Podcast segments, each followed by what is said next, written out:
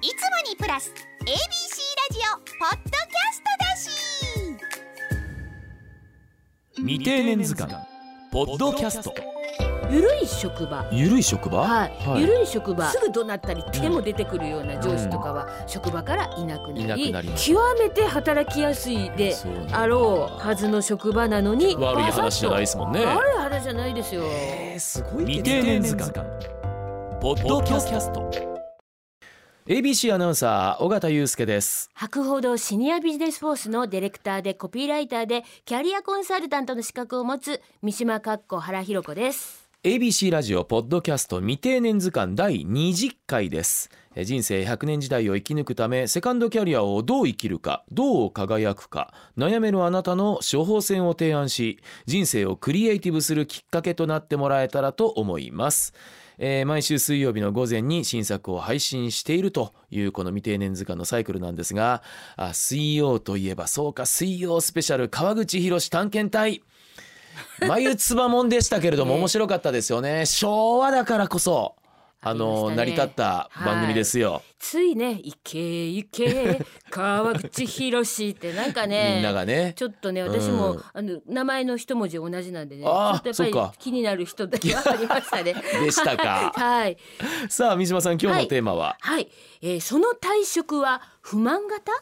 不安型？どういう不満型？不安はい、不型、満か不安か、うん。これ似て似て似てもないし全然似ても似つかる、うんうん。あの話なんですけども、うん。あの古谷翔人さんといはい。う方、はあがいらっしゃってこの方はリクルートワークス研究所の主任研究員でいらっしゃって、はい。この方が本を出されたんですね「はい。ゆるい職場」ゆるい職場？はい、ゆるい職場。サブタイトルが「若者の不安の知られざる理由」っていうことで、はあ。それで働きやすくなったんですよ。働き方改革とかで。うんうん。でいろいろ法も整備されて、うん。えー例えばし昭和の頃にいた、ん。あーうん。どうすぐ怒鳴ったり手も出てくるような上司とかは職場からいなくなり、いなくなりました。もうそんなことした日にはパワハラや、はい。なんやかんや言われちゃうってことで退場ですからね。そうですよね、ん。それと残業時間の規制とかね。こういうのもあの厳しくう法が整備されて、うん。で新入社員の人なんていうのは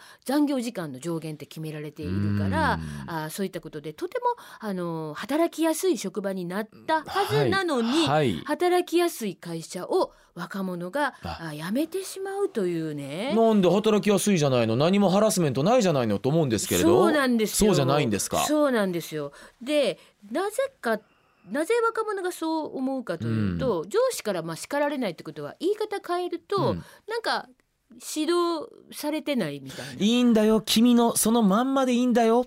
はい、あれってはい。本当にこれでいいんだろうか。っ、ていうふうにうん。不安になる、え私まだ何のスキルもない1年目だけど本当にこれでいいんだろうか。はい、ちゃんと成長させてもらえるんだろうか。難しい線引きですね。どうですかガッチさん。そんな風にえ思われてるとしたら。ねえ。これは怖いですよ。でねあのこのゆるい職場にあの出てくる若者っていうのは。わここじゃ自分は成長できないとそう。見限っちゃうわわけですか？そう思って。ラインが難しい。難しい。うん。それで厳しく言ったら言ったでああ「いやパワハラ」とか言われるわけでしょ？ね。でその叱るべき機関に通報とかされるわけじゃないですか。すね。どっちやねんとか思うんだけども。なります。ここまではそう思います、ね、はい。ただやはりそういう若者の気持ちを理解した上で、うん。そのまあガッチさんもそうなんですけども、えーリスナーの方の中に、うん。管理職未定年っていう方もきっといらっしゃると思うし、ね、管理職未定年。はい。はい。で管理職未定年のやっぱり悩みの一つじゃないかなっていうことで、まあね。それで今日はちょっとその不安型と不満型っていう話を、えーさせてもらったらあーいいかなっていうふうに思ったとはいいうことなんですよ。あうん。でもガッチさんはそんなどうですか？ん？その、えー若い方の後輩の指導をね、うん。されてると聞きますけども、はいはい。あのやはりせちゃんとしっかり成長に寄与できてるって。うんあのねそれで言うとあまり緩くはない接し方かもしれません。例えば、あのースポーツの実況で、えー自局の後輩実は系列他局の後輩にもあのアドバイスをすることあるんですけど、あのーやっぱりスキルアップしたいから話あのどうでしたかで言うと、えーもしかしたらあのいいことも言いながらここいいよねでも次スキルアップするんだったらこれ必要じゃないっていう、うん、あ今ので OK とは終わらないことは多いですかね。あーまあ、これが厳しいのかどうかは分かりませんよ。はいはい。褒める褒めるのとこれ次うん頑張ってみようかっうんていう、まあ、課題めいたものは与えたいなと思ってますし自分もそうだったと思います。はい、うん、いはい。ややっぱり気持ち悪いですよ、うん。なんとなく上の方に顔色伺われて「オッケーオッケー大丈夫」ってそんなわけないですもん。うん。はいその代わり殴られ蹴られはおかしいと思いますよ。そうですよね。うん。あでもやっぱガチさんの場合、うん。アナウンサーという、うん。あのやはり、えーそういう職種ならではだから指なんですか導ねもすごく明文化しやすいっていうところもあるかもしいれないただね最後はうん実況の世界もここからさらに最後の壁ハードルを乗り越えていくにはどちらかというと最後教えきれないところってあるんですよ。そうかそういうところも最後は出てきます。はいあのはいハード作りまではいけますけど最後ソフト？うんあの木彫りの魂注入のところはうんこれはもう最後教えきれないところがありますね。ある一定の、ううんあの登山何合目以降は以降はね。魂の注入は本当むもうその方に備わってる内面の話だから、うん内面。でもちろんどうしようもないですよね。うん先天的じゃなくて後天的なものもあると思うからこれからのうんあの過ごし方次第でその魂を注入することはできると思うよと。例えばこういうやり方とかはどう？あこういう生活はどう？っていうような提案はしますけどね。でもそれがその人に響くかどうかも分かんないですし。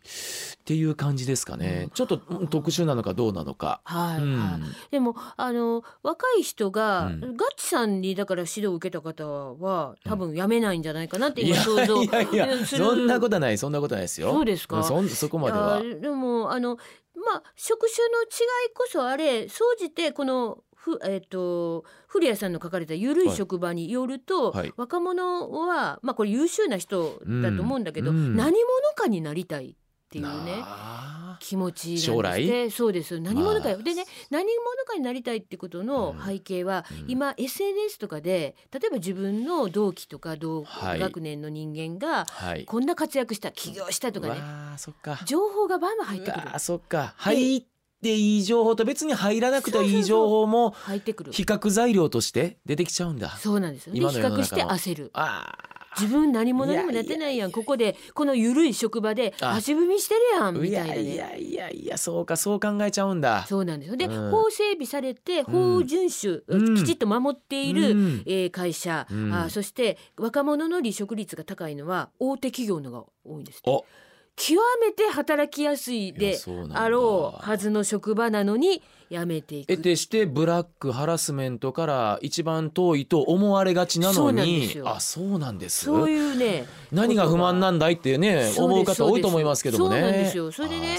まか。あただこれであのー未定年うんの上司の皆さんだけじゃなくて、う未定年世代は、うん。これ結構若者見習ってもいいんじゃないかなと思うんですとよね。と言いますと？何者にかになりたいっていう、うん。あのそこの前向きさとかね自分を成長させようという気持ちっていうのは、何歳になっても持ってたらいいなるこほど。となはずなんですよね。でねそんな風にあの偉い結構な年でもかかわらず、うん。みんなが羨ましがるうん。肩書きと立場をバサッと捨てて、えー70歳まで働くために、えーキャリアをチェンジされた、うん。あ未定年の話が、うんお。あをちょっと今日紹介したいんですけど、はい。はい。えー私が書いた未定年図鑑の50ページで紹介した森口さん、森口和久さんっていう、まあ、59歳の、うん。えークリエイティブディレクター、はい。あもううちの人じゃないんですけど、うん。のあの話なんですけども、まあ、この方だから59歳いい年じゃないですか。はい。でその時点で、えー、と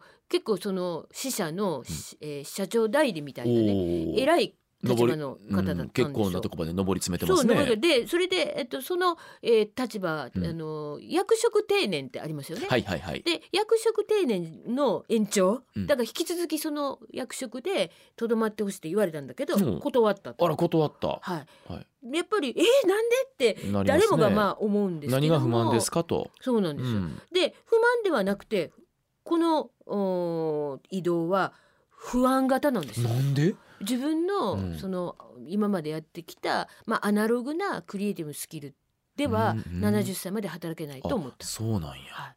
でそれでそのスキルを太らせるデジタル方向に太らせる部署にその59歳60歳からおそういうその移動あの部署ー部門に移動を願い出たっていう、うわ意話。識が高いですね。いや私なんてねそのそこからいきなりまたデジタルでしょ？そすごいなと思いますけど。うで役職定年なしに、てうん。役職定年の延長してくれって言われたらほいほいおきにって言って うん。その残留しそうじゃないですか、うん。それをスパッと言葉ええこれはねこの人すごくて、うん。随分なシニアだけど、はい。これは不満型じゃなく不安型の不安型なあの退職ではないですけどまああのべ別,、まあ、別部門というか別会社に行かれたのでまああの軽い退職ではあるんですよね。まあでもクリエイティブな世界です年を経てキャリアを経ていくっていうのはやっぱりそれなりの怖さがあるんでしょうね。ありますよ。今の時代と乖離していくんじゃないかとかうんうん。ね、それはあるんですけどそれでもね、うん。やはり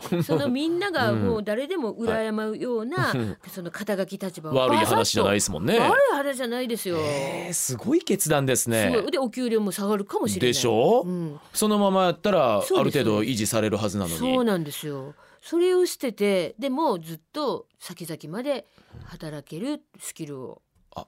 自分のスキルをあ。デジタル方向に太らせる。うん。すごい決断だと思うんですよね、うん。だからこれ本当に59歳の人だけども、その緩い職場で出てくる、うん。その不安型の若者に通じる。うん。自分はこのままこの肩書きにいてたら、えもう肩書きをのままいることが不安ってーいう、ね、そうなんやすごいだからヤングな発想ですよね。ですよね、考え方はじゃあそんなにあのー年を経ようとも別に頭固くなってなかったんですかねこの方ね。うん、だからどうしてもね年齢いくとうん例えば40歳以上だと大体不満型なんですよ。あそうですか。転職もたあの退職もねはい。なんか不満があって。へその例えばそのいわゆるうん。ありきたりな出世の階段登れなかったとかね、そういうことが気になって退職して、うん。よしじゃあ違う道とかね、うん。いう人が多い、えうん。不満型が大体なんですけども、うん。こんな年齢に、えー、60前になって、不満型ではなく不安型で今までのスキルを太らせる。あこれからの時代そういう未定年の方も増えてくるんですかね。いやーこれね増える、増えたらすごい増えたらすごいけどね。うんだけどちょっとやっぱりお手本にねできるようなあー。事例じゃないかなって思ったんで今日は紹介させてもらったある意味未定年のファーストペンギンですね。フ。ァーストペンギン。ここで来ました。未定年。未成年じゃなく未定年。それは定年を前に不安な世代。主に4 5 0代を指すその心の叫びがああ聞こえてきます。未定年未成年じゃなく未定年まだ定年じゃない。未定年